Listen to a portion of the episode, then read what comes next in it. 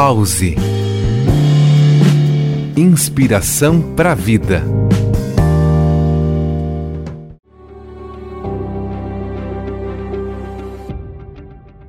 Olá, eu sou Jefferson Corrêa e hoje vamos conferir quais pensadores falaram sobre equilíbrio.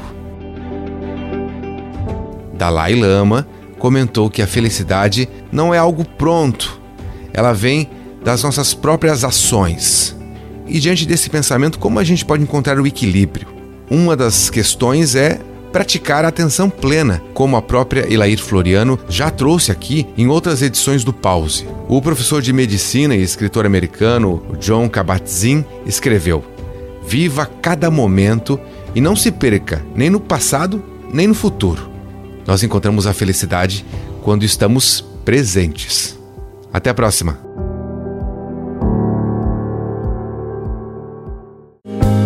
Pause. Inspiração para a vida.